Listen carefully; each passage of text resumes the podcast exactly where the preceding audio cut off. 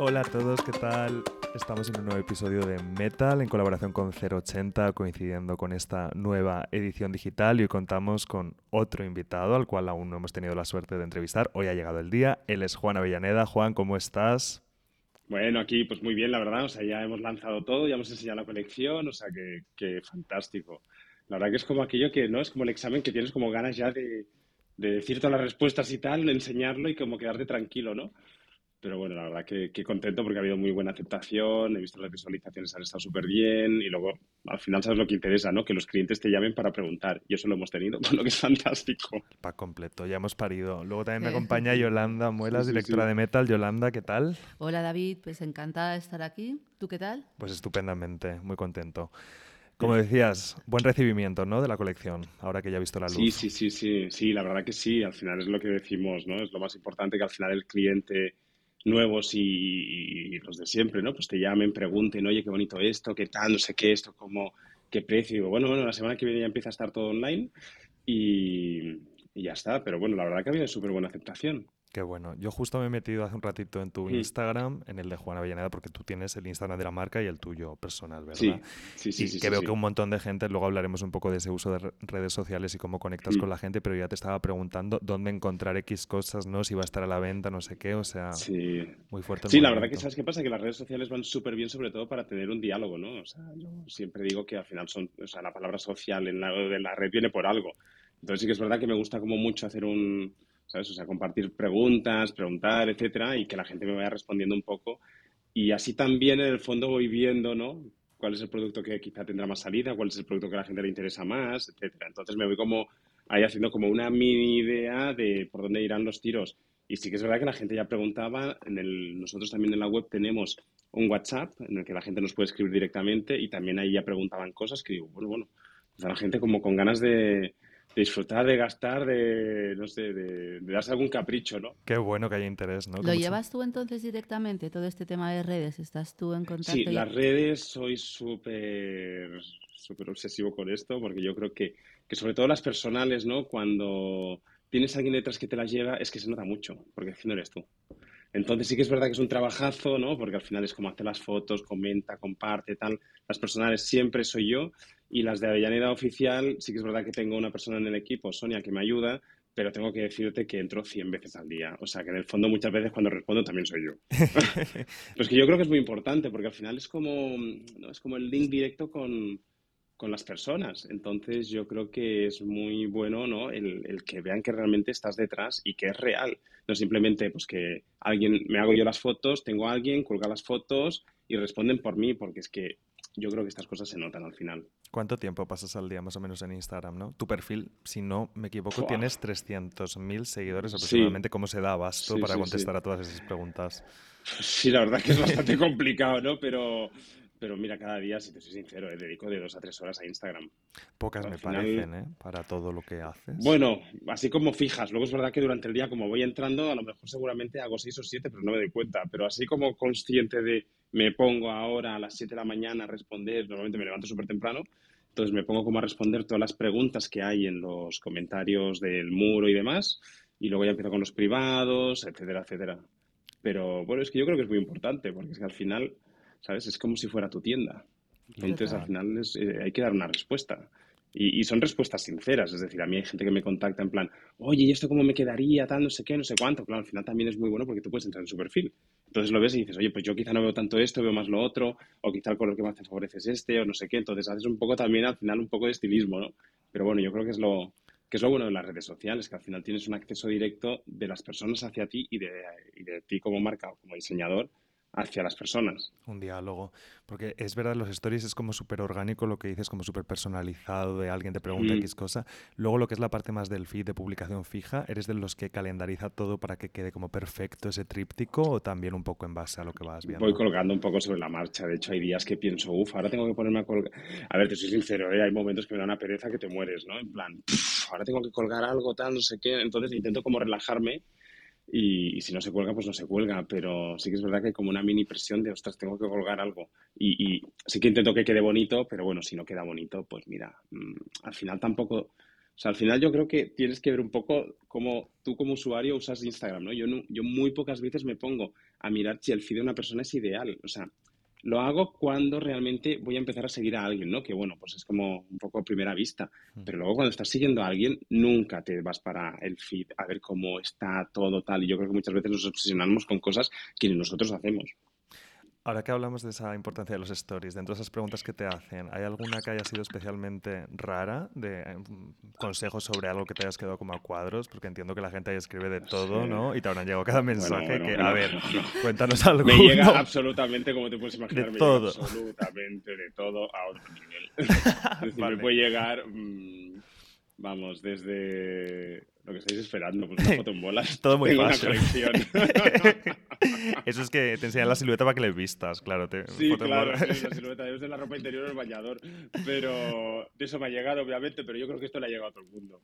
Y luego al final sí que es verdad que lo que me hace muchas gracias a veces, ¿no? Que, que explicas en prensa algo como muy personal, ¿no? Como pudo ser, por ejemplo, pues el momento de, del cáncer de testículo y demás, y de repente me acuerdo que me escribieron, o sea, sin exagerar, como ciento y pico personas hombres preguntando que ellos creían que tenían o hombres diciendo que lo tenían y que les daba vergüenza decirlo, o incluso madres preguntando cómo, cómo gestionar esto con su hijo, ¿no? Porque al final, claro, que o sea, yo tuve la suerte que no me tuvieron que quitar ningún testículo, pero hay gente a la que se le ha pasado, ¿no? Entonces es como, ¿cómo gestionamos esto y cómo lo has vivido tú, ¿no? O luego, por ejemplo, con el tema gay, madres diciendo, ostras, es que yo creo que mi hijo es gay, pero es que vivimos en un pueblo pequeño de 10 habitantes, ¿cómo gestionamos esto? Entonces es como, wow, qué fuerte. Entonces, esa es la parte como bonita y luego la otra parte pues es más, pues, bueno, es más colorida. Tiene que haber de todo. Qué fuerte, ¿no? Tiene que haber un poco de todo, ¿no? Pero es lo que dices, ese canal de comunicación que ya no es solo tú emitiendo cosas, sino que realmente es una retroalimentación continua, que ahí hemos ganado mucho, ¿no? O sea, estar al tanto. que ahí lo importante casi es filtrar la información ya ahora, más que porque hay tanta. Claro, pero yo creo que es muy guay, porque yo, por ejemplo, como niño me habría encantado tener este acceso, ¿no? Es decir, tienes acceso a personas públicas o, semipúblicas, ¿no? Y, al final es como muy guay, porque puedes establecer un diálogo. Entonces yo creo que es súper eh, enriquecedor. Hablemos de la Avellaneda Enriquecedor. niño. ¿Dónde buscaba la información? ¿En qué se inspiraba? Si pues claro, es que estamos hablando del Pleistoceno, no había internet. ¿Qué tal? O sea, es que es muy fuerte, claro. O sea, es que ahora lo piensas y dices, qué fuerte que ahora tienes acceso a todo. Claro, en el momento no tenías acceso a todo. Yo me acuerdo de ir a bibliotecas, mis padres por suerte sí que es verdad que traían muchas revistas internacionales a casa, entonces pues de ahí sacaba mucha información, es decir, sobre todo mucha información visual, ¿no? Yo me acuerdo de las primeras veces que vi algo así como de moda que me impactó eran las fotografías de Helmut Newton. Luego detecté cuáles eran, en el momento, y yo vi una señora vestida con un smoking y me parecía como la bomba, ¿no? En plan, wow, qué pasada, tal, no sé qué, esto eran los 80 porque además es una estética que no era mucho, muy ochentera tampoco. Es decir, el 80 era color, silueta, hombrera, tal, no sé qué, y de repente me encontré esa estética como súper chic y elegante que dije, guau, esto me encanta. Entonces, bueno, los referentes los iba cogiendo un poco pues de, de revistas de moda, ¿no? Que al final yo creo que es algo que si te gustaba, pues bueno, ibas comprando, ibas viendo, y te ibas al kiosco en plan, voy a comprar no sé qué, y te podías mirar todas las revistas, porque tampoco te podías permitir como niño 100 trillones de revistas, pues es verdad que a mí, por suerte, como me llegaban a casa por mis padres, pues claro, esto es una ventaja. Porque tus padres estaban relacionados con la escena artística de alguna forma. No, no, no, era con el mundo editorial. Ah, perfecto. Entonces, claro, era sobre todo temas revistas, distribución, etcétera, etcétera, pero claro, siempre que llegaba algo de fuera o alguna revista que se tenía que estudiar un poco a ver cómo funcionaba y demás, claro, es lo mismo, ¿no? Como no había internet, pues claro, al final era todo físico, entonces te llegaba todo. Y yo me acuerdo en casa, o sea, la casa de mis padres tiene, bueno, tiene varias plantas, la planta de arriba es entera una biblioteca. Entonces, claro, esto a mí me fascinaba. De hecho, yo es que tengo que vivir rodeado de libros. Bueno, si te fijas aquí detrás, se refleja lo que tengo delante y, tengo tropecientas revistas. O sea, es algo que siempre he necesitado y que siempre es como que me ha arropado, ¿no? Yo soy muy de papel. Claro, es que en ese sentido fuiste muy afortunado, porque tener todas estas revistas que muchas veces, pues eso, a veces es que ni llegaban a, a los kioscos o llegaban muy pocas. Entonces es como tener no es como tener internet, pero casi tenías todo ahí. O sea, Claro, es que es eso. Yo alucinaba porque de repente veías revistas, ¿no? O de repente viajabas y veías unas revistas que tú ya habías visto en casa. Entonces era como, jolín, qué fuerte, ¿no? O sea, esto ha llegado hasta, hasta casa, eh, o sea, alucinaba. Yo la verdad que alucinaba. Pero bueno, también lo vivías como una forma normal, ¿no? Luego me acuerdo, por ejemplo, en el cole, cuando tú dabas referencias de revistas o de cosas que has visto, claro, la gente alucinaba también, en plan, pero este friki, ¿dónde ha sacado esto? Y yo, pues no sé, me ha llegado. Igual que a algún amigo le llegaban las zapatillas que le compraba el padre en Estados Unidos, pues a mí me llegaban revistas. Que eso también flipaba, ¿eh? Porque es verdad que, que tenía amigos que los padres viajaban mucho fuera y de repente te aparecían con cosas de Japón o con, o con zapatillas o cosas de estas que yo flipaba. Digo, joder, qué fuerte. Pero claro, es lo que dice Yolanda, no tenías estas referencias en ningún sitio. Eran cosas totalmente nuevas. Claro, ahora no, ahora lo ves por internet todo, te llega y es como un flujo mucho más fácil. Y aparte de todas las ventajas que tienen las redes, que ya las hemos dicho, ¿se ha perdido un poco ese factor sorpresa? Es decir, ahora cuesta mucho sorprender. ¿Cómo, cómo se afronta todo esto ¿no? en un mundo Sí, yo creo que cuesta sorprender y lo que me da pena a veces es que es un poco fast food. Es decir, yo por ejemplo cuando cuelgo, claro, yo como por ejemplo cuando cuelgo una foto que no me súper encanta, pienso, bueno, total, si es que es fast food. O sea, es que la gente la va a digerir y se van a olvidar. Eso es lo bueno. Pero lo malo también es que muchas cosas pasan enseguida. Entonces estás presentando una colección y al cabo de dos minutos ya parece como que sea antigua. Entonces esa parte sí que es complicada de gestionar, ¿no? Yo, por ejemplo, lo que sí que hago siempre es colecciones cápsula, con lo que de esta forma siempre voy manteniendo piezas en la web, ¿no? Yo me acuerdo que esto lo hacía una, bueno, lo hace una amiga, ¿no? Teresa Helvig, que ella siempre tiene algunas piezas y tal, es que Teresa es súper amiga y siempre me ha dado muy buenos consejos. Yo decía, es que yo quiero un modelo, es diferente mi modelo, ¿no? Pero digo, me encanta el modelo de que si hay una pieza que me gusta, ¿por qué no puedo volver a acceder a ella? ¿Por qué me la tengo que cargar al cabo de seis meses? Entonces, lo que hacemos nosotros en la web es que puedes encontrar piezas, entre comillas, antiguas, pero que son un poco más de archivo y que se pueden fabricar sin problema. Porque si no es que al final, claro, la inmediatez es maravillosa, pero es que al final, o sea, si tú te pegas una tracona acabas vomitando. Eso es aquí lo mismo. Totalmente. sí, sí, sí. Y aparte de darte cuenta las prendas que mejor funcionan o, que no en base a redes, mm. comentarios un poco y tal, ¿en qué momento dirías que está el consumidor de moda, ¿no? O la gente interesada ahora mismo. O sea, ¿qué les interesa a nivel? ¿Hay algún valor que esté en alza? ¿Te preguntan más por de dónde provienen los tejidos, este tipo de cosas? ¿Les interesa más pues bien poco? Pues yo te soy sincero, a mí todo el tema de la sostenibilidad, obviamente todos nuestros tejidos son sostenibles, que no significa ecológicos, que muchas veces hay esta, esta mezcla de cosas. Entonces son sostenibles, es decir, tienen todos los tejidos, pero es que hoy todos los tejidos están obligados a ser sostenibles casi. Entonces, si tú tienes como un buen proveedor, esto ya te lo dan. Pero te soy sincero, la gente no lo pregunta. O sea, me podría meter aquí el rollo de no, la gente es súper ecológica, súper sostenible, súper no sé qué. Yo creo que a lo mejor, como saben también que nuestros productos de proximidad que fabricamos en España, bla, bla, bla, deben pensar, ostras, este, o sea, el tejido tiene que ser bueno, es que es bueno, ¿sabes? O sea, entonces yo quizá creo que por eso no nos preguntan, pero yo no sé si la gente está tan, tan, tan concienciada como nos quieren hacer creer el tema sostenibilidad, ecología, etcétera, etcétera. A ver, yo te soy sincero, yo cuando voy a comprar algo no miro si es ecológico o sostenible. O sea, me podría pegar el rollo y decirte, no, sí, estoy súper, pero es que no lo soy. Entonces, claro, prefiero decir la verdad. Y yo creo que la gente no está aún en ese punto. Sí que es verdad que es importante, yo creo que es más importante que lo hagan las marcas, pero el consumidor yo creo que aún está en otras.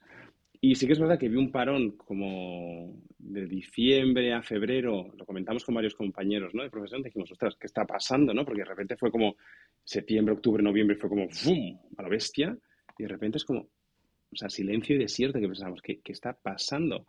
Yo creo que, claro, con lo de la guerra y con toda la gente no sabía muy bien por dónde iban los tiros y ahora sí que estamos viendo otra vez un repunte de, bueno, yo lo estoy notando, un repunte de ventas muy importante. También es cierto que ahora hay mil ceremonias, la gente al final se gasta más en ceremonias. Yo no hago novia, ¿eh? O sea, no hago novia. Hago novia la que me pide, pero que en general no hacemos, o sea, no somos una tele de novias. Pero sí que es verdad que, claro, con las ceremonias al final te das el capricho de la prenda, ¿no? Que a lo mejor te gusta y que dices, bueno, va, ahora me lo doy. Y esto sí que lo estamos notando muchísimo. Es que menuda racha llevamos, ¿eh? Pandemia, guerra. ¿Cómo ha afectado todo esto en tu caso, no? Porque es lo que dices, o sea, realmente se ha paralizado un poco todo el mundo evento, todo el mm. mundo fiestas, celebraciones y demás. ¿Cómo ha habido un momento de sentarse y decir qué vamos a hacer durante este tiempo cuando se ve que todo se estaba prolongando? Bueno, yo creo que fue sobre todo al principio, ¿no? Es decir, la pandemia nos pilló a todos un poco de, de imprevisto, ¿no? Yo me acuerdo que nosotros hicimos la fiesta del 080 y al cabo de dos semanas estábamos encerrados. Y era como, a ver, acabo de tener una fiesta con 300 personas que he organizado y ahora estoy encerrado en mi casa y no puedo salir, no puedo ver a nadie, ¿no? Era como, qué cosa más rara. Pero sí que es verdad que la pandemia me, o sea, en mi caso, ¿no? Pues me dio un momento como de reflexión, me ayudó un poco como a frenar todo. Y sí que puedo empezar proyectos que a lo mejor no había empezado antes porque los proveedores no me daban la oportunidad. Es decir, nosotros el tema joyería, ahora es verdad que vendemos muchísima joyería, pero en el momento, claro, yo quería hacer una prueba y a lo mejor había proveedores que me decían, hombre, yo 20 mm, muestras no te voy a hacer. ¿Por qué? Porque tenían otros que le hacían 200.000. Claro, en el momento de pandemia, cuando está todo parado y yo aparezco en un, bueno, ya aparezco, llamo por FaceTime a un taller y le digo, quiero hacer joyas, o sea, me acuerdo que la cara del señor era en plan, este tío se ha chalado, estamos todos encerrados, está muriéndose gente y este se va a poner a hacer joyas. Entonces empecé a hacer joyas, empezó a funcionar muy bien porque además era algo que como me apetecía mucho y ahora es una línea de negocio dentro de Avellaneda que funciona muy bien. Es decir, que yo creo que todo tiene su momento y su oportunidad, ¿no? Obviamente nos podríamos haber acogido a un momento negativo en plan, qué horror, no se venden camisas, no se venden trajes, no se venden no sé qué. Y dices, ah, bueno, chico, pues es que tú estás en tu casa también con un chin. Entonces, yo creo que, y, pero sí que nos dábamos caprichos. Entonces, analicé un poco eso y dije, ostras, si yo me estoy dando caprichos simplemente, pues, por darme algún capricho de vez en cuando, pues vamos a hacer cosas que sean un poco como las chuches, ¿no? Claro. Entonces, fue un poco, un poco la idea. Entonces, bueno, luego después de eso ya empezamos otra vez con, con todo el tema de traje, ceremonia, tal, no sé qué. Hemos ido, bueno, vamos evolucionando y nos vamos adaptando un poco, ¿no? A los tiempos. Yo creo que ahora mismo el diseñador y la diseñadora no tiene que ser alguien como muy flexible, ¿no? Este típico, esa típica metáfora de Jackie Chan, ¿no? Del junco, pues yo creo que vamos, somos todos juncos ya, pero todos. Oye, ¿cómo trabajas esto de las joyas? ¿Vas sacando también como colecciones por temporadas? ¿Son más bien colecciones chiquitas, cápsulas? ¿Tienes unos eh, unos diseños, mm. unos productos que están siempre ahí. ¿Cómo va esto? Las joyas lo que voy haciendo es las voy ampliando. Es decir, simplemente lo que hacemos es empezamos con unas pulseras de bambú y demás. Bueno, de hecho tengo aquí como todo el stock. O sea, mira. Ah, Tenemos aquí como estas pulseras que son las primeras que hicimos porque me recordaban un poco las vintage estas que llevaba mi abuela. Entonces me hacía mucha ilusión. Entonces dije, pues mira, vamos a hacer. Y a partir de ahí empezamos a desarrollar todo lo que era la, la línea de joyería, ¿no? Pues, o sea, desde gemelos, con el rollito del bambú por aquí, o ahora hemos incorporado perlas. Entonces, bueno, me divierte muchísimo porque al final es como unas piezas que se mantienen siempre en... Uy, que me quedo callado. Son unas piezas que se mantienen siempre en web y lo que a mí me gusta es que voy sumando piezas, es decir, no destruyo ninguna de las joyas que hemos hecho, sino que vamos sumando colecciones. Y lo que intento es que todas las joyas combinen entre ellas, que esto también es un trabajazo mental, pero así de esta forma yo creo que es una forma también de, que el cliente cuando invierte en una de tus piezas no se ve obsoleta al cabo de nada, sino que dices, ostras, la puedo complementar con lo nuevo que ha salido. También es porque es mi forma de comprar, es decir, yo siempre cuando compro algo pienso, ay, me encanta esta pieza, pero me gusta porque sé que aunque sea un poco más fuerte, en el tiempo va a durar o la podré mezclar de alguna forma o podré jugar, entonces yo creo que esa forma de consumo es muy importante. Mm. Yo apuesto más por ese tipo de consumo que no por un consumo de, impulso de compro esto, lo uso y a cabo de un tiempo ya lo desecho. Mm. Claro, no, no, para mí es muy importante eso, pues ahora hemos sacado unos anillos que encajan con todas las joyas y que puedes complementar con los que ya tenías si los tenías y si no los tenías los puedes adquirir en la web. Sí, al permitirte jugar un poquito también con todo. Y dentro de esa evolución que estamos recorriendo, llegamos ya a la colección que acabas de, presentar en 080. Leía en un titular ahora precisamente que tú has dicho que prefieres el vídeo a la pasarela presencial. No sé si es así, ¿por qué? ¿Qué te permite? A ver, sí y no. Es decir, la pasarela presencial tiene una adrenalina que un vídeo no tiene, obviamente. Pero tiene una adrenalina para el propio diseñador y para la gente que está ahí pero para el público, o sea, para el resto de gente, yo creo que un vídeo como se hace en la 080 está muy bien porque permites que la gente se meta en la historia que estás contando. En cambio, una pasarela cuesta mucho más, a no ser que seas Dior o Vuitton, que te montan como todo, mm. es mucho más fácil. Pero cuando eres una marca como más pequeña, sí que es verdad que yo creo que puedes expresarte mucho más en un vídeo de estos que en un desfile, a no ser que estés allí. Entonces yo creo que, bueno, como todo en esta vida, ¿no? Pues tiene unas cosas buenas y tiene otras malas. Sí que es verdad que como diseñador, pues claro, el subidón de estar ahí, desfilar, salir, saludar, luego la prensa, luego tal, no sé qué, pues claro, al final eso te llena un poco más el ego, ¿no? Que, cuando acabas el desfile, que coges tus prendas y te vas en el taxi al showroom, las dejas y te vas. O sea, al final no es el mismo, ¿no? Pero, pero bueno, yo creo que, tiene sus cosas buenas. Lo ideal yo creo que sería encontrar, que no, no nadie lo ha hecho aún, ni, ni sé cómo se puede hacer, ¿eh? Pero yo creo que es encontrar como un, un mix de ambas cosas, ¿sabes? Lo mismo, siendo pequeño, es decir, pues a mí que me lo haga un Vuitton o un Dior o un Fendi, pues no me cuenta, porque al final es como otra realidad, ¿no? Para mí es muy importante, pues eso, que los diseñadores más pequeños, pues veamos una fórmula que nos funcione en ambas cosas y ver cómo, cómo hacerlo. Yo creo que estamos ahí todos un poco, ¿no? Mm, viendo cómo se puede hacer, pero aún no hemos dado nadie con, con la fórmula, aunque te soy sincero, ¿eh? también yo creo que es que ya las fórmulas no existen. Es decir, yo creo que cada uno ahora va un poco por libre y yo creo que es lo bonito ahora también de la moda, ¿no? En el vídeo vemos además que eh, los modelos eh, bailan, es como un poco celebración de la vida. Si lo hubieses hecho en presencial también hubiese habido como esa, ese tipo de, ese vibe. Eh, eh, exacto, ese vibe, ¿no? Hubiese sido más convencional. El vibe me hubiera gustado, sí que es verdad que habría sido más convencional, porque claro, ¿sabes qué pasa? Que los modelos también al final son modelos, no son actores, excepto alguno que de repente es como que despunta como Claudio, que flipo, que dices, hostia, este chico que, o sea, se pone a bailar y se queda tan tranquilo. El resto a lo mejor estarían más cortados. Entonces, claro, hay que ver realmente, porque yo tenía como la obsesión de si hacemos esto que se vea real. Es decir, si te fijas hay algunos que no bailan, porque yo cuando los vi dije, o sea, que no baile nadie, por favor. Claro. Entonces, me gusta pues que si tienes el flow lo hagas y si no lo tienes, pues oye, simplemente pose. Yo, por ejemplo, si tuviera que bailar, bueno, me cierras el vídeo mañana ya. por favor, no quiero ni verlo, este hombre bailar. Pero yo creo que habríamos hecho un mix, pero lo mejor, mira, ahora haciendo un poco brainstorming, ¿no? A lo mejor al no poder, al no fiarme si todo el mundo sabría bailar, a lo mejor lo que habría intentado montar es una orquesta que tocara esto, que la orquesta ya tiene el ritmo, que tuvieras alguien cantando, o sea, un poco esa energía, ¿no? El público pues también un poco animado y a lo mejor los modelos pasando y a lo mejor al final hacer un guiño de algo. Pero claro, no puedes obligar a los modelos a bailar delante de todo el mundo porque a lo mejor no se sienten del todo cómodos. Pero yo creo que el vibe sí que lo habría intentado intentado o, plasmar de otra manera. claro. claro, sí, sí, sí. Aprender esa energía todo, ¿no? Yo creo que, que en el vídeo la energía se muestra de una forma con una canción y con un movimiento y con unos planos de cámara. Y yo creo que en un directo pues habría sido a lo mejor más con un grupo y, generar pues ese vibe directamente reconocimiento especial a los modelos que están haciendo, que efectivamente, como dices, son modelos y no actores y menudo potencial, ¿eh? De ahí sale algún bailarín. No, no, no, no, no, no. Bueno, bailarín y presentador o presentadora o cosas, ¿eh? Porque sí, alucino, de repente, o sea, hay gente que se... Yo creo que también les ha ido muy bien, ¿eh? O sea, esto se lo decía a, Neus, a Neus Bermejo, ¿no? Mm. Que le decía, digo, ostras, es que, porque me decía, ostras, es que un desfile en el fondo nos visten, hacemos tal, volvemos, tal.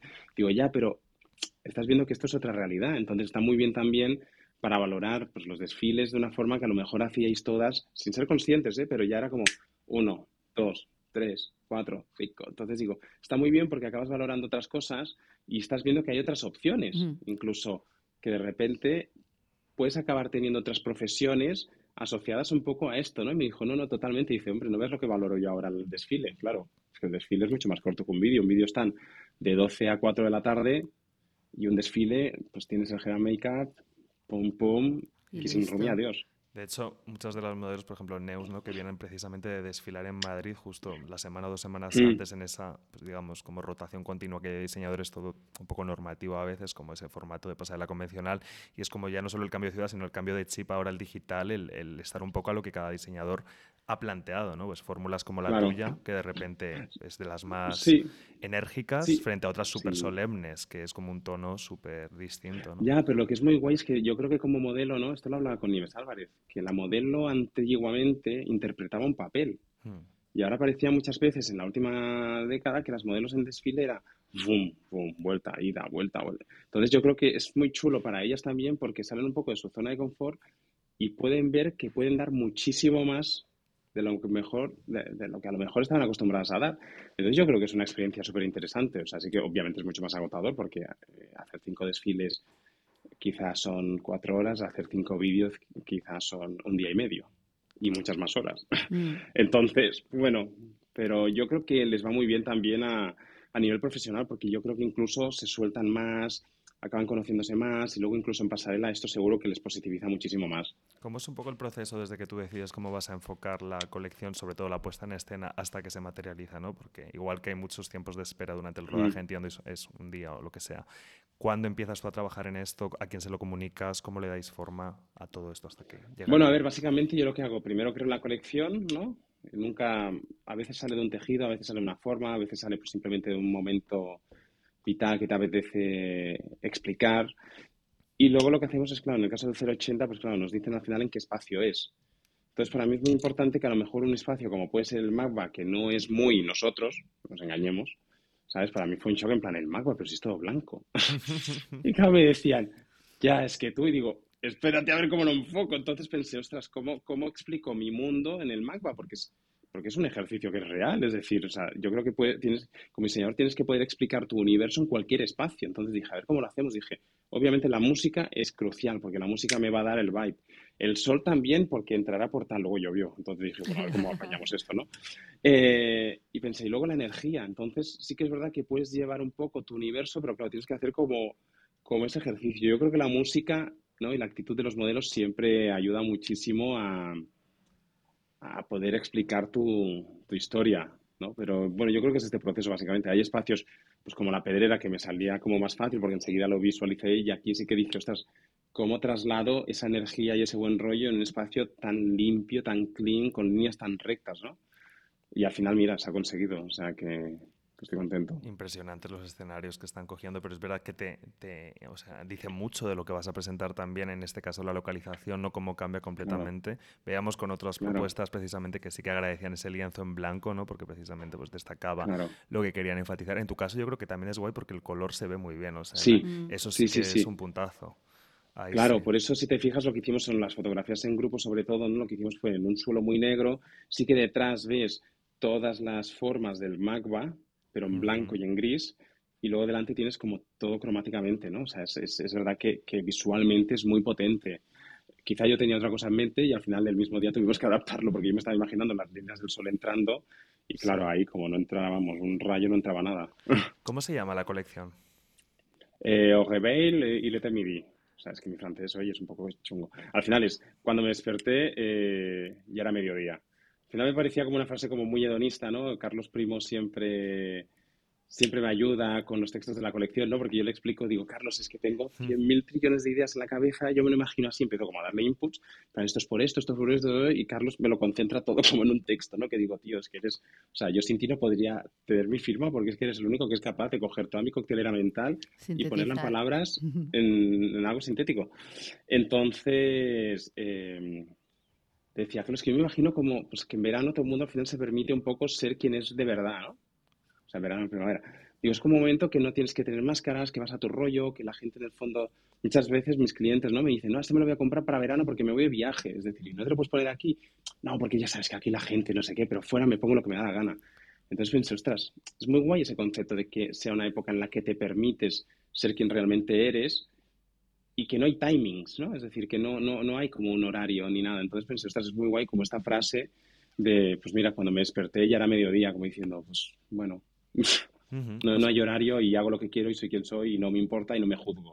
O sea, te pasa mucho entre las clientas que a lo mejor ellas mismas dicen, yo aquí no me lo pondría, pero cuando voy fuera o a X lugar, sí, ¿no? El 80%. Es una constante. Sobre todo con las piezas más fuertes. ¿Por qué crees que pasa? como más porque tenemos un poco un complejo de qué van a pensar de nosotros o qué van a decir, o si vamos muy recargados, o si me he pasado, o si me he venido arriba. Pues chica, si te has venido arriba, fantástico. Hombre. A, tu a ti esto te ha dado siempre un poco igual, ¿no? A la hora de vestir. Hola. Por eso, Aquí estoy. Digo, esto ha sido como que algo que... Sí, sí. Yo es que al final creo que es una pena que tengas que ser quien eres cuando te vas de viaje. Ya. ¿no? Porque digo, ostras, pues yo qué sé, o sea, si te encanta ir de negro, guay, pero si te encanta ir con colores, pues póntelos también aquí. O sea, no, no busques, o sea, no hagas una versión descafeinada tuya en tu ciudad y una versión real tuya cuando estás fuera. Pues oye, pues sé quién eres, es que si no, qué tortura, ¿no?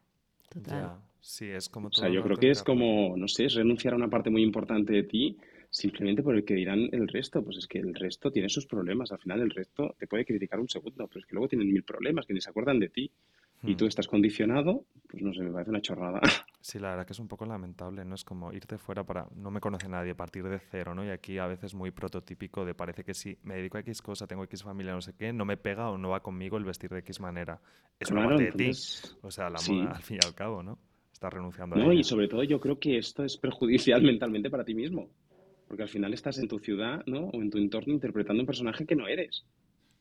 O sea, pues no sé, o sea, es un poco como la liberación mental de, de me pongo lo que quiero y lo que me apetece. O sea, y si me juzgan, pues bueno, que me juzguen. Pues mira, yo te estoy juzgando ahora porque no eres quien eres. Es que al final siempre vas a tener a alguien juzgándote. Sí, totalmente. Lo que pasa es que a veces las convenciones nos pueden demasiado y entonces te... tú mismo ya te machacas, entonces no No, no, total. Mira, yo me acuerdo de una frase que me dijeron que, que se me quedó aquí grabada, ¿eh? en el Reino Unido, que estuve un tiempo viviendo y había una, una señora que, que, era muy amiga y trabajaba en el Parlamento, que me decía, es que claro, siempre me critican, tal, no sé qué, no sé cuánto, porque soy mujer, bla, bla, bla, bla, y mil cosas, ¿no? Y me decía, pero mira, al final te tienes que satisfacer a ti mismo porque al menos siempre tendrás a alguien contento, que es a ti mismo. Y pensé, guau, me encanta esta frase. Y es verdad, al final estamos como intentando contentar a gente y nunca tienes a nadie contento, ni a ti. Y ella me decía, si tú estás contento, al menos tienes a alguien contento, míralo así. Y dije, pues me encanta. Claro Es que es verdad. Tú además eres de los diseñadores que tú mismo vistes tus prendas. A ti sí te vemos con tus, con tus trajes, ¿verdad? Es que es algo que no concibo, sincero, esto entre tú y yo. O sea, yo no entiendo que tengas algo dentro que quieras expresar o que diseñes y que nunca te pongas ninguna prenda tuya, porque yo conozco compañeros que, lo hacen. Digo, pero ¿cómo puede ser que nunca vayas vestido de ti mismo? De hecho, en la, en la fiesta del 080 hubo una persona que teníamos, bueno, teníamos por ahí cerca que me dijo ostras, qué guay, te has puesto esto, tal, no sé qué, pero no pega mucho, ¿no? Y digo, pues que me da lo mismo que no pegue mucho. Si, si yo quería probar esto, y digo, pues me parece muy fuerte que tú vengas vestido de hetero. Claro. O sea, es como, si tienes una firma y tienes un momento de tal, ¿para qué vienes vestido de otra firma? Pues si tienes cosas fantásticas. Y me sabe mal cuando veo esto, porque pienso, ostras, es que si, no es que no creas en ti, pero piensas, si no consideras que tu ropa es suficientemente buena para ponértela durante tu vida, hostia, no sé, yo es que esto me, me cortocircuita un poco. Sí, la verdad es que sí. Son muchos ¿eh? los que no visten de son muchos. Mm. Son muchos que digo, ostras, sí que vale, que no vas a ir con... O sí. es decir, te iba a decir, a lo mejor no vas a ir con una barbaridad. Pues sí, es verdad que yo por la calle, pues a comprar el pan no voy en smoking. Pero quizás sí que voy pues con el traje que lleva, pues yo qué sé, em, Maika, Camel con la rayita, no sé qué, y un chino. Obviamente a lo mejor no voy con el traje entero, pero sí que me pongo prendas mías. No llevo total looks, pero sí que creo que es, que es sano, ¿no? Y yo creo que es muy importante también un diseñador que se ponga sus prendas para ver realmente pues cómo, cómo funcionan. Lo siento, claro. Sí, a mí me llama la atención también eso, lo que tú dices, por ejemplo, un momento, fiesta, reunión de, mm. gente del sector, ¿no? O sea, a nivel estratégico también tienes un escaparate maravilloso mm. para que... Claro. es, como la encarnación perfecta de lo que has hecho, ¿no? Es verdad. Bueno, a ver, yo te soy sincero, al principio no quería, ¿eh? O sea, yo al principio me daba como apuros y que me ponía mis prendas, pero no me ponían ni en las fotos ni en nada. Y yo, una, bueno, Nieves Álvarez y Yolanda Sacristán, ¿no? Me vinieron un día y me dijeron, o sea, no entendemos que, o sea, porque ellas me veían luego con mi ropa y me decían, no, no entendemos que, o sea, busques modelos cuando podrías estar tú delante de la pantalla. Y yo, pero esto es como cutre, ¿no? Es decir, es como me estoy poniendo yo delante de tal. Y me hicieron una reflexión buenísima que es como, luego tienes un Tom Ford, un Saint Laurent, un Michael Bastian, o no sé quién, que se ponen delante de la cámara con sus ropas y te parece lo más. Y tú no eres capaz de ponerte por el qué dirán otra vez, ¿no? Mm. Dije, ostras, pues, pues tenéis razón. Y entonces fue cuando poco a poco fui rompiendo un poco esos fantasmas que tenía y me fui poniendo yo con mis prendas. Y luego es muy fuerte porque en Instagram de Avellaneda, ¿no? O sea, Sonia, por ejemplo, que me ayuda con las redes, se muere de risa y dice, es que es colgar una foto tuya y vendemos. Dice, a lo mejor colgas una foto modelo y la gente no se siente tan identificada. Y digo, ya, digo, pues no lo entiendo porque yo tampoco tengo como el cuerpo habitual de, de tal. Pues es que funciona. Yo creo que es porque la gente ve como un momento, ve una realidad, ve la realidad. Es decir, estás siendo sincero, me estoy poniendo mis, mis prendas, estás viendo cómo quedan, de profesión no soy modelo, con lo que tampoco sea que yo como... O sea, es, es real. Y yo creo que eso al final traspasa la pantalla. Ahora ya has mencionado a Yolanda Sacristán eh, y a Nieves Álvarez, que también en las Fashion Thoughts, si no me equivoco, también aparecían, creo que más enfocado a la apertura que tú tuviste a nivel redes sociales, ¿no? Y también un poco el push sí. que siempre... Bueno, eran porque esas dos cosas vinieron... De la mano. ¿sabes? Tanto lo de las redes sociales como esto que acabo de contar vinieron a la vez. Claro, tú también parece que estás como ligado a ciertas personas también dentro de la industria, cada uno en su sector, no en una faceta, pero que mantiene relación sólida. ¿Cómo es un poco la relación entre distintos agentes de la industria? ¿Tú notas mucha competitividad, hay buen rollo, tienes como tu crew fija de apoyo? Bueno, yo creo que tengo crew fija, pero en el fondo va entrando gente, ¿no? Siempre. Y... Pero esto es como cualquier, o sea, como yo que sé, como cuando eres adolescente, ¿no? Que tienes tu grupo de amigos, pueden entrar amigos nuevos o tienes amigos que te odian. Pues, bueno, amigos no que te odian, o sea, tienes enemigos que te odian, ¿no? Entonces, bueno, pues todos tenemos a lo mejor un archienemigo. Yo de momento no tengo ninguno, pero supongo que alguien debo tener, ¿no? Porque, o sea, y luego pues sí, es verdad que mis amistades, pues para mí son súper importantes, ¿no? Al final son un apoyo y es gente que sabes que siempre está. Pero claro, eso no significa que sean siempre las mismas, sino que al final yo creo que las amistades no se van, se van moviendo. Pero sí que es verdad que, claro, tengo gente que es muy próxima y que veo muy habitualmente. Y un poco en línea con esa realidad que dices, ¿no? Igual que vistes tus prendas, que se te vea con gente del sector o no, que de repente trasciende lo profesional y que sois colegas y os ayudáis mutuamente. Sí, pero sales, pero ya, pero estas cosas salen solas. Yo, por ejemplo, a Nieves, ¿no? O sea, mucha gente me decía, pero la conocías de antes. no, la conocí en un shooting. O sea, ella llevaba un vestido amarillo espantoso. Pues yo se lo dije, dije, hostia, este porque ella me miró, o sea, éramos un grupo de gente, me miró y me dijo, o sea, ya es que la entendí, o sea, solo mirándonos, ¿eh? Me mira y yo, a mí no me gusta. la, pobre estilista casi me asesina, con razón, obviamente. Eh, y Inés dijo en ese momento, dice, ostras, yo quiero llevar ese smoking. Digo, sí, hombre, guapa, que este smoking lo llevo yo. Total, se lo acabó probando tal, mm, no sé, hubo como un feeling y acabamos pues yéndonos de cena y luego veraneando juntos. Es decir, que sabéis que son cosas que no suelen pasar en un shooting que haya estos links. Y yo qué sé, pues con otras personas, pues yo qué sé, con me pasa lo mismo. Es decir, hay con una gente o, con gente menos popular. Es decir, también me ha pasado con, con estilistas, fotógrafos, etcétera, que tengo muy buena relación. Pero no sé, es como, bueno, es un flechazo, ¿no? Tienes como una conexión y ahí se genera esa magia. Entonces, pues bueno, es fantástico cuando eso sucede. Oye, ¿cómo Pero que nunca piensas en que encaja más con mi universo, ¿no? Pero seguramente tienes esa conexión porque, porque encaja. la energía que tienes, ¿no? Pues claro, pues va más enfocada en tu mundo. ¿Cómo fue ese momento en el que decides lanzar una colección, ser diseñador? ¿Cómo, cómo llegas ahí? Pues mira, la verdad que era algo que siempre quería hacer. Yo tenía otro trabajo, pero desde niño era algo que, deseaba, pero totalmente. O sea, yo me podía pasar horas dibujando, creando, yo qué sé, mis mundos de, así un poco curiosos. Y, es que miraba la tele, o sea, tú me dabas a las, yo me despertaba a las 5 de la mañana, horarios así maravillosos, y decía, oye, mm, ¿hacemos algo a mis padres? Porque es que me aburro y estoy perdiendo el tiempo. Y me decían, bueno, este niño no es normal. Entonces yo tenía como una obsesión de estoy perdiendo el tiempo a las 4 de la mañana, en plan, quiero hacer algo. Entonces me daban una hoja, un folio, dibujaba y me quedaba ahí, pero podía estar ahí horas. O sea, horas es horas. Me encantaba, bueno, porque al final es como que plasmaba ahí un poco lo que yo me imaginaba. Entonces es verdad que era algo que siempre quería, pero ya cuando fui adulto, tal, no sé qué, no se me permitió tanto el tema de diseño, porque al final en ese momento lo de mamá quiero ser artista, pues mm, rechinaba un poco. Y a veces no, por lo que te digo, sí. Entonces yo creo que por acontentar un poco a mis padres y ellos también por protección, ¿no? Pues me acabé estudiando una ingeniería, bla, bla, bla, historia muy larga, un rollo. Y, llega en el momento, ¿no? Que estoy ya en una entidad bancaria como director de comunicación y yo paralelamente trabajaba para otras marcas eh, diseñando como marca blanca. Es decir, yo dibujaba, pues diseñaba unos guantes, unas, no sé qué, no sé cuánto, para marcas de lujo bastante conocidas, la verdad. Y, y un momento que, que, te iba a decir, que, que, noté, no, o sea, en un aeropuerto me dio un yuyu, un ataque de ansiedad, me caí y me desperté en un hospital. Y en ese momento real fue cuando dije, ostras, quizá que hagas caso a lo que quieres, porque no puede ser que todos los domingos estés amargados o que te den estos yuyus de vez en cuando, o sea, es que esto no es normal. Y entonces fue cuando decidí un poco saltar, ¿no? Saltar al vacío con toda esa carga emocional detrás, pues no es fácil. Y luego saltar al vacío con un complejo que siempre que, que tengo oportunidades de hablar en universidades y demás, que es que no hay edad. Es decir, parece que el único diseñador o diseñadora que, que puede triunfar es el joven talento, ¿no? Y grandes galeristas nos han demostrado que puede ser la bomba con 60 años empezando en galería.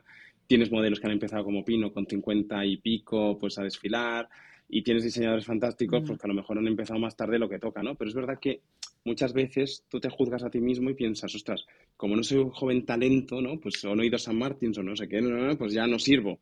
Esto hay que borrarlo y, intentar ir a por tus sueños, ¿no? Entonces, pues fue un momento de como mucha vorágine mental, pero la verdad que no me arrepiento en absoluto de nada. Vamos, yo creo que en el momento que haces un poco lo que tu corazón, ¿no? Tu alma está como enfocada a hacer desde niños, las cosas empiezan a funcionar. O sea, no sabes cómo, empiezan a ponerse en su lugar, empiezan a pasar cosas y, no sé, o sea, suena así un poco esotérico, pero vamos, totalmente. No, pero total. Qué bien que no te frenó al final, ¿no? Ese temor de decir, wow, es que me voy a lanzar ya. Bueno, me frenó durante muchos años, ¿eh? fíjate, hasta que, el cuerpo dice basta. Yo creo que cuando te da, o sea, es que es muy shock, ¿eh? Es decir, tú, tú imagínate, tienes una conferencia a las 6 de la mañana en Palma, coges tu avión aquí a las 5, llegas a las 5 y media, Sales del avión tan tranquilo y de repente, tan tranquilo sin notar nada, ¿eh? Y de repente abres los ojos y te despiertas en un hospital. Ya, qué claro, a ver, es un shock, ¿eh? Pero súper importante hablar de esto también, ¿eh? O sea, esto es muy normal, gente que el cuerpo te está parando y eh, hay que esperar como hasta ese punto para darse cuenta de estas cosas. Claro, y yo los domingos, yo me acuerdo durante el último año que mi pareja me decía, o sea, estás fatal, o sea, es que llega el domingo y eres otra persona.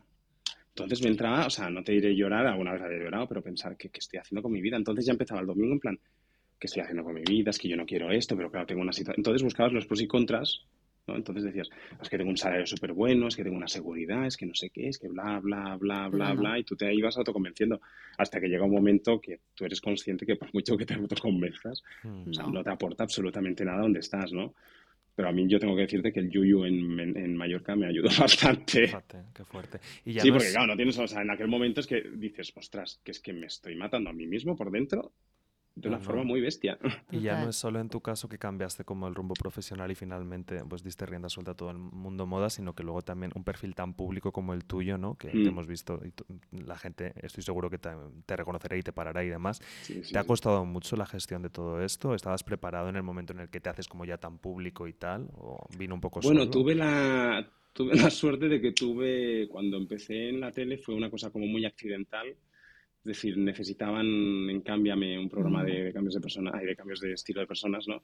Pues una de las coach, Cristina, se iba, se iba dos semanas a un programa y no sé qué y dijeron, nosotros necesitamos a alguien que entienda un poco toda, toda esta industria. Entonces dijeron, ponemos a alguien que sepa coser tal, no sé qué. Me acuerdo de mi repre que me dijo, oye Juan, es que estás en Madrid, oye, acércate un momento a tal que me ha pedido un amigo si puedes un segundo para hacer un casting. Y dije, pasa a hacer casting, yo, pues, si yo en la tele, ¿qué dices? Total, que dije, ay, bueno, ella me dijo, pero tío, tómatelo como una experiencia y algo divertido. Y, ah, pues bueno, voy. Entonces fui, no sé, al día siguiente estaba en pantalla. O sea, me ¿cómo? Pero al día siguiente estaba en pantalla, me acuerdo, encerrarme en el baño antes de que se me abriera la, la cosa aquella, encerrarme en el baño y pensar, ¿qué estás haciendo, tío? O sea, en tu vida has hecho tele y encima te metes en directo, porque encima era en directo. en directo. ¿Qué pensé? O sea, esto es como, no sé. Y tengo que decirte que en ese momento como que me picó el gusanillo y pensé, oye, qué divertido es esto, ¿no? Entonces, pues bueno, al final estuve casi dos años. O una semana no está mal. Y, y sí que es verdad que al principio, ostras, claro, me acuerdo el primer día que salí del programa, pues claro, y me fui a Starbucks en, en Madrid y de repente me viene un señor y me dice, oye, muy guay hoy, tal, no sé qué, eso cuento. Y yo, el fan. Ostras, y yo, qué fuerte, ¿no? De repente miro Instagram, fans de Avellaneda, no sé qué, y yo, esto está siendo muy raro. Luego otro señor por la calle, oye, qué guay, tal, no sé qué, y yo pensando, jo, esto se me está haciendo muy, muy, muy raro. Y me acuerdo del siguiente que hablé con la directora del programa, Débora, y le dije, oye, esto es muy raro todo. Me dice, mira, Juan, o sea, la clave está, ahora te paso con un coach para que te ayude un poco, porque es un poco shock. Y dice, y, y, piensa siempre en algo, que es algo que siempre pienso, ¿eh? que es que para esa persona le hace ilusión verte y a lo mejor es el único momento de su vida que te va a ver. Entonces, tienes dos opciones, ser amable o pasar. Tú eliges lo que más te gustaría que te hicieran a ti. Entonces yo cada vez que alguien me viene intento ser como encantador, aunque tenga un día asqueroso o aunque me haya peleado con alguien, porque pienso, ostras, es verdad que esta persona qué culpa tiene, ¿no? Entonces, bueno, es un proceso también mental bastante importante, ¿eh? Pero llega un momento que es como que lo normaliza, eh, claro, ya lo, normalizas, ¿no? Porque yo creo que si no es que, es que te puede, ¿no? Pero yo creo que es muy importante siempre, o sea, tocar de pies en el suelo y, y que hoy estás aquí y mañana no estás. Entonces yo creo que esa gestión mental también es muy importante de no volverse ni diva ni nada y bueno, es, Simplemente pues, ser consciente que tienes esta oportunidad de ser un poco más público y de pues, comunicar un poco con más gente y que te vea más gente, pero que al final sigue siendo tú y yo creo que esa gestión es muy, muy importante y yo creo que eso se, gesta sobre todo al principio de la carrera un poco más pública, ¿no? Que al final, bueno, ya todos tenemos nuestras rarezas, pero yo creo que, es importante tocar de pies en suelo siempre, siempre, siempre, siempre. Yo, de hecho, siempre le decía a mis amigos o a mi pareja, digo, en el momento que me vuelva un poco idiota, me, lo decís, ¿eh? ¿eh? Menos mal que hay gente que, por suerte, te lo diga así, pasa. Sí, sí, Oye, luego hiciste Masterchef también. Luego hice Masterchef, en medio hicimos Operación Triunfo, hicimos alguna otra cosa y, y, Masterchef. ¿Sabes qué pasa Masterchef? Fue un poco raro porque fui a Maestros de la Costura y que de la misma productora. Dijeron, al día siguiente me llamaron en plan, oye, nos encantaría que estuvieras en Masterchef Celebrity y tal, no sé qué. Y dije, ostras, mira, estoy reunido, ahora os llamo. Era trola. O sea, me corriendo Nando Jubain y dije, Nando, ¿qué hago? Porque esto, o sea, parece divertido, pero yo no, o sea, en la cocina no entra en mi vida, vamos, como mucho he puesto jersey en el, en el congelador para que no salgan bolillas. Entonces, claro, entonces, claro, Nando me decía, ya, ya, ya lo sé. Entonces dijo, mira, yo creo que es una muy buena oportunidad, te lo vas a pasar súper bien porque es súper creativo y, y, a malas que tienes que perder. Dice, a malas, si, si ves que te agobias, pues mira, chico, lo tienes muy fácil. Cocinas una porquería, y te echan. Y, yo, pues bueno, visto así, pues también, ¿no?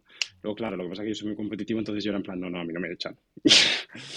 y, y, fue una experiencia muy chula porque yo creo que siempre, ¿no? O sea, cogemos cosas nuevas, pero que están siempre en nuestra zona de confort o alrededor. Pero claro, en este caso la cocina era como algo como estratosférico, que no es que no esté en mi zona de confort, es que no, ni existía. Entonces la sensación de aprender algo como cuando eres un niño desde cero es muy chula. Porque claro, todo es nuevo, es que es todo absolutamente nuevo. Entonces esa sensación me encantó porque yo creo que es una sensación que de adulto se medio pierde, mm. porque siempre hacemos cosas un poco que están cerca de, Sí, pero en este caso, claro, era algo que no había hecho en mi vida y me pareció la bomba. Luego, claro, es muy guay porque puedes acceder a gente muy top, pues como Leo Castro, Nando Giovanni, Hoffman, Los Roca, etcétera, porque yo firmé el contrato un mes antes y en ese mes me intenté preparar, ¿no?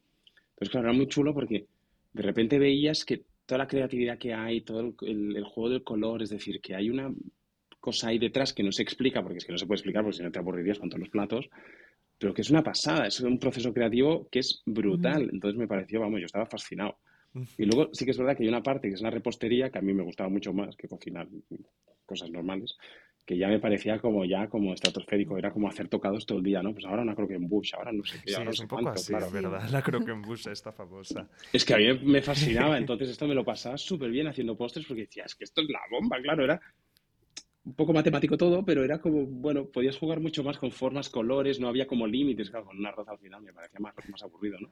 O un pollo, ahí desguasar el pollo, pues bueno, no tenía, no es que me fuera mi, no es que fuera mi, mi, momento más glorioso, pero bueno. De la gente que te conocía de esta etapa previa, moda o gente de infancia incluso, cuando te ve de repente en la tele y todo, o sea, ¿qué tipo de comentarios recibes? Flipa mucho, ¿no? Imagino. Sí, la gente alucina bastante. Y por ejemplo, con Masterchef yo me acuerdo que me llamó, o sea, cuando salió la noticia que se filtró, me acuerdo que me llamó Nieves y me dice, o sea, es que tú no pasas ni, la, ni no el programa uno, es que tú no pasas ni la primera prueba, o sea, a ti te echan. Y yo, oye, ¿pero de qué vas? Y ya, Juan, o sea, es que te he visto intentar entrar en una cocina y eres igual de bueno que yo, o sea, somos nefastos. Entonces, claro, al final alucinaba en plan, ostras, o sea, la gente, claro, de repente se sorprende porque sacas como un tú que es como una versión, ¿no? O sea, eres muy tú, porque obviamente en un programa como Masterchef no puedes falsear quién eres, pero sí que es verdad que es una versión tuya. Una versión como yo en mi caso era como súper competitivo, en plan, tengo que llegar allí, tal, no sé qué, es que no me pueden echar el primer programa. Todo el mundo teníamos el mismo miedo, ¿eh? Era como la gran... Que no me echen el primero. El si me echan el segundo ya... Si me echan el segundo, pues bueno, mala suerte, pero el primero no me pueden echar. Que luego no pasa nada. Pero bueno, el primero era como... Pero te han hecho el primero, sí. ¿Cocinas más ahora o, no te ha dejado huella tu paso soy experto en globo. Eso está bien. No, pero es muy fuerte porque sí que, o sea, es muy guay porque sí que te sé leer una receta y te la sabría hacer. O sea, lo fuerte de todo es que, claro, aprendes un lenguaje. Porque descubrí que las recetas tienen un lenguaje especial, claro, yo al principio me acuerdo que las seguía y no entendía, o sea, las hacía y pensaba, ¿por qué no me sale igual? Y es porque sí es verdad que tienen un código, ¿no? Y ahora sí que podría seguirte Hasta ahí llegas. hasta ahí, pero no cocinar, es que me da mucha pereza. Es que, ¿sabes qué pasa? Requiere mucho tiempo y luego desaparece en un segundo. Es que es, ya, me, es traumatiza. Casi es como un desfile en realidad. Sí, ya, sí, lo pienso Todo así, el sí, pero, ya, pero luego tú lo tienes colgado en el showroom y la gente lo ve y se lo pone y luego te aparece, pues tú me llamas, un estilista me llama para metal y se lo pone una modelo, tal. es decir, mm. que es como que tiene más vida. Mm. Pero claro, tú ahí te tiras seis horas cocinando y desaparece en dos minutos, que la gente está muy contenta. Pero claro, es como que es tan efímero, que es bonito, pero es demasiado efímero para mí. Sí, sí, yo pensé igual. Como creador, tanta cosa efímera me, me cortocircuita, entonces no puedo.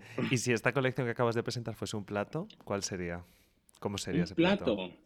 Yo creo que una Macedonia. Una Macedonia. No es muy glamuroso, pero yo creo que es una cosa como así fresquita de verano, como muy fácil. Sí, no, una Macedonia como plus, es decir, con de repente alguna fruta un poco más rara por ahí en medio con un punto de sorpresa. Macedonia a lo mejor con helado de vainilla o con... Mm. Ya empiezo a sofisticarlo, ¿no? sí, sí, la cocina. Sí, algo así. a lo mejor un helado un poco más raro, un helado, no sé, pues de rosa. Ay, mira, pues eso, un helado de rosa me mm. encantaría con una Macedonia. Pues y, una, y un poco de crumble por debajo. Pues al final, si es que esto así como muy. queremos probarlo. Ahora falta tenerlo. es que la Macedonia me ha parecido demasiado simple de repente. sí, no, había que meterle un plus. sofisticarlo. Entonces, un crumble con un helado de rosa y de repente, pues eso, pues una Macedonia con algún punto floral. Sí. Es curioso también. Es fresquito, es fácil, es como tal, pero tiene su punto sofisticado.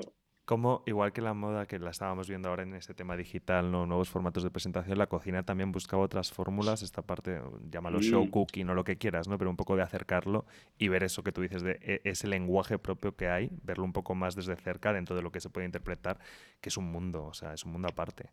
La repostería, lo que tú dices, ya otra cosa. Tú la ilusión esta que comentabas antes y que de niño tenías, ¿no? Con este momento revistas, ¿la has llegado a perder en algún momento? ¿Has tenido muchos altibajos o siempre se ha mantenido? Hombre, altibajos tienes siempre, ¿no? Pero sea, tienes, cada semana tienes alguno. Pero sobre todo en moda, ¿no? Bueno, yo creo que vosotros que al final esto también lo habéis vivido seguro, ¿no? Aunque te apasione la edición, te apasione la prensa, hay momentos que dices, pero ¿por qué me he metido yo en esto? Mm. Pero lo piensas y mágicamente al cabo de un segundo ves algo que tal y, se te ha olvidado. Se te olvida.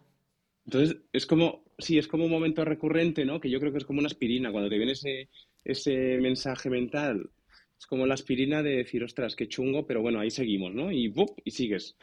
Entonces, mm, no, la verdad que la ilusión te la he perdido. O sea, hay momentos pues como que son bastante duros, ¿no? Pero, yo creo que la ilusión la tienes que mantener y al final yo creo que son eh, profesiones ¿no? muy pasionales, todo lo que tiene que ver con la creatividad. Entonces, por mucho que intentes dejarlo o que digas, no voy a seguir con esto, voy a hacer otras cosas, acabarías haciendo algo similar y yo creo que, hay una parte muy importante de ti en, todo lo que creas, ¿no? A mí hay una cosa, por ejemplo, que me encantó de McQueen, ¿no? De la primera colección de McQueen que ponía, que es una guarrada, ¿eh? Pero ponía sangre y un trozo de su pelo en una bolsita de plástico en, la etiqueta de cada prenda. O sea, que me parece como...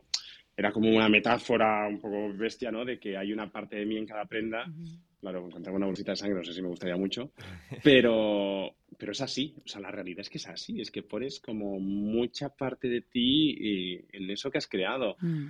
Y eso al final, si, si te apasiona, es que no puedes dejarlo, es que es una droga, pero a otro nivel. Sí, es un poquito adictivo, la verdad. ¿Algún, ¿algún desfile que te haya marcado? ¿Algún desfile que me haya marcado a mí?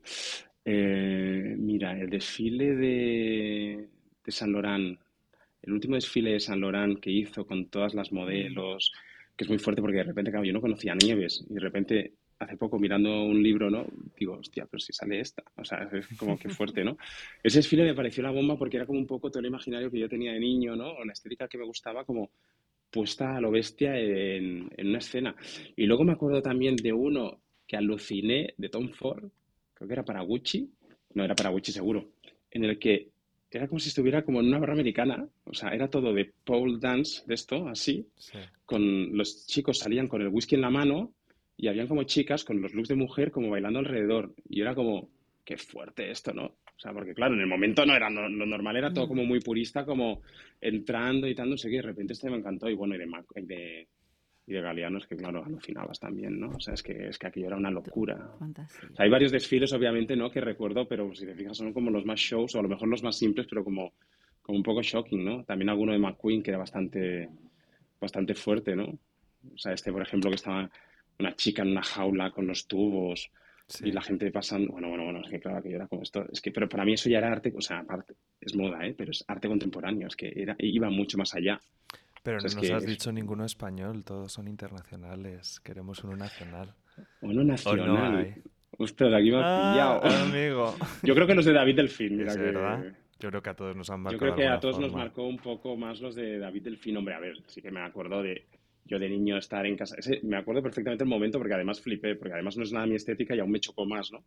Eh, estar de niño en casa de mi abuela, de repente ver la tele, el informativo y aparecer modelos con, mm.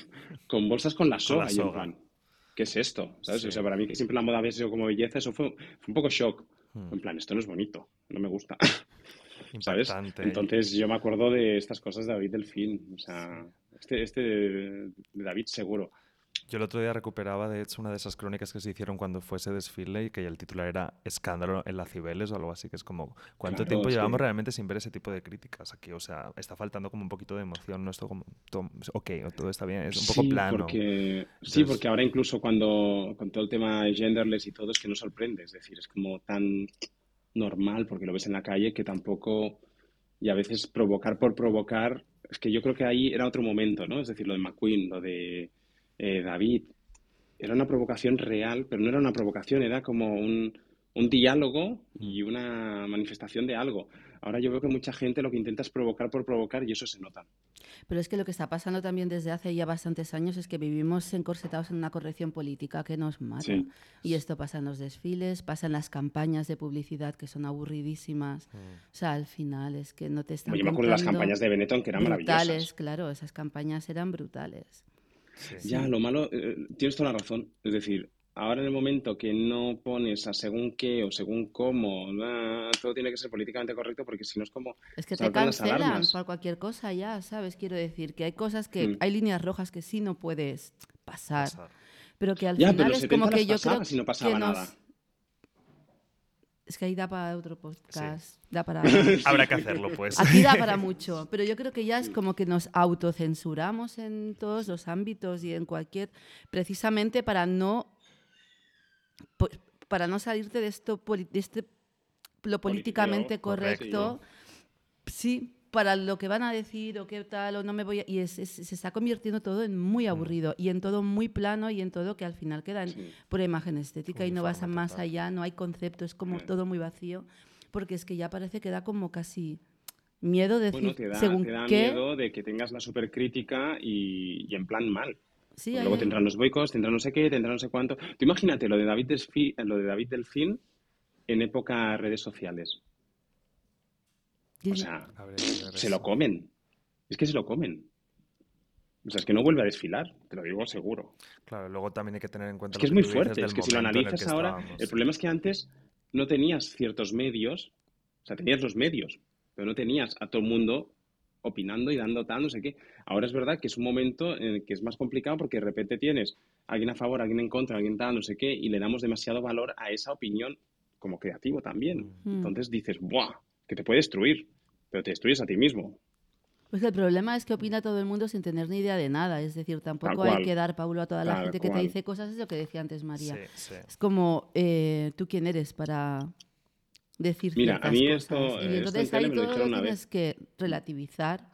Y no, acerca, no es lo que dices también, es quien lo dice, ¿no? Te tengo Es que es quien lo dice. Es que mira, a mí, por ejemplo, en tele me dijeron una vez una cosa, al principio, sobre todo también en esta semana rara de, de adaptación, ¿no?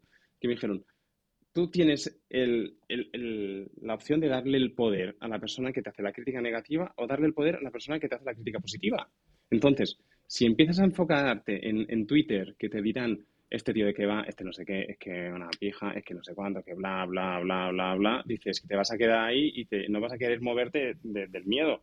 Dice, entonces, focalízate más en la gente de tu entorno o la gente que tiene una opinión como coherente y haz caso a esa, pero no le des voz a ti mismo a un señor o una señora de un pueblo de cinco habitantes que no tengo nada en contra, pero que está poniéndose hater porque quiere algo similar a lo que tú tienes o lo que sea. Entonces, todo lo que dices, claro, es que puede ser muy políticamente incorrecto. Total. Mm. Entonces, claro, es eso. ¿A quién le das voz? A unos o a otros, pues. Ahora que dices Twitter, que es verdad que es como un poco caldo de cultivo de momento hater, ¿no? También habrá opiniones de todos modos. Eh, ahí estás muy, muy atento a esta red social también, ¿dedicas tiempo? Es que, Twitter, es que Twitter es un poco trolilandia, ¿eh? Sí, ¿verdad? sí, hay como mucho odio. Y luego, ¿sabes qué pasa? Que todo el mundo se excusa detrás de alias sin nombre. Entonces, así yo soy muy valiente también. Es decir, me pongo a ponerte a parir, pero no doy cara. O sea, me parece muy cobarde. O sea, si a mí alguien en Instagram me dice algo, pero tiene un perfil abierto o simplemente veo, digo, oye, pues acepto, estoy de acuerdo o no, pero a mí, gente que se pone ahí a ser hater por ser hater contra todo el mundo, es que no, para mí no tiene ningún valor. Bueno, nosotros nos quedamos con que esta colección está teniendo muy buena acogida, la gente está muy interesada, no hay más que ver tu Instagram. Eh, ¿Algo que nos puedas adelantar de futuro, hacia dónde va la marca ahora mismo, proyectos próximos, algo por ahí? Bueno, proyectos próximos, yo creo que estamos en un momento ¿no? que hay que vivir un poco el presente, ¿no? Porque después de pandemia, yo me acuerdo que tenía un montón de planes, vamos a hacer esto, tal, no sé qué, y de repente es como, uff, y había me di cuenta que había puesto mucha energía no en disfrutar lo que estaba haciendo ahora, sino en intentar cosas a futuro que nunca se dieron, o que sí que se han dado, ¿no? Pero que, que no puedes controlar. Entonces yo creo que ahora lo importante es, que además yo creo que los diseñadores nunca lo hacemos y ahora lo estamos haciendo más, ¿no? Es disfrutar de lo que acabas de hacer disfrutar de la colección, disfrutar de verla en sitios, de moverla, tal, no sé qué, y poco a poco ir avanzando hacia otros caminos, ¿no? Es decir, sí que hay proyectos tanto en tele como en, moda que están ahí gestándose, pero te soy sincero, antes los habría sufrido más, pues estaría pensando todo el rato en plan, no estás a ver si sale, porque tal, bueno, ¿eh? Y ahora pienso, oye, ya veremos, porque es que a lo mejor mañana me encierran otra vez. Entonces, carpe diem. Es que yo creo que hay que... Yo creo que es lo bueno de la pandemia, ¿no? Que, y yo creo que es algo que se debe intentar no olvidar nunca, ¿no? Que, no podemos planificar y que no somos dioses de nada. Yo creo que eso sino que, oye, ve viviendo y tal. También yo, como he pasado por un cáncer, pues también eso te queda marcado también otra vez, ¿eh? Porque claro, o sea, de repente tú te ves tan feliz, te vas a una revisión y te dicen, ah, bultito. Y dices, hostia, espérate. Entonces, ¿sabes? He vivido como un proceso de... Yo he vivido dos veces un proceso así, ¿no? Uno el, tema del cáncer, que por suerte no fue absolutamente nada al final, y luego, bueno, sí, o sea, no fue nada entre comillas, y luego el, tema de la pandemia, ¿no? Que dices, todo, lo que tienes planificado, todos tus planes de futuro se ven truncados de un día para otro. Entonces, oye, céntrate en disfrutar en, lo que estás haciendo y ya verás. Y Juan, para, puedes para estar al día de tu presente, ¿dónde podemos encontrarte en redes sociales, en Instagram? Pues en Instagram hay mi perfil personal, que es avellaneda-eu, y luego en el de la marca, que es avellaneda-oficial, y luego en la web, que es www.avellaneda.eu, y, ya está, yo ahí voy contando todo. es que yo mi Instagram es tremendo, o sea, es como gran hermano, yo cuento todo. Sí, sí, sí, pero es muy guay el diálogo que se genera. Yolanda, ¿dónde pueden encontrarnos a nosotros? A nosotros pueden encontrarnos en redes sociales, Twitter y Facebook, también en Instagram, arroba metal-magazine y en nuestra web, metalmagazine.eu. Estupendo, pues ya está todo dicho. Con esto nos despedimos y a seguirte a ver esos caminos, aunque vivamos en presente siempre. Claro que sí, es que hay que hacerlo así. Oye, millones de gracias a los dos por, por, esta, por este buen rato. Gracias a ti. Y enhorabuena por la colección. gracias. Un abrazo. Un abrazo.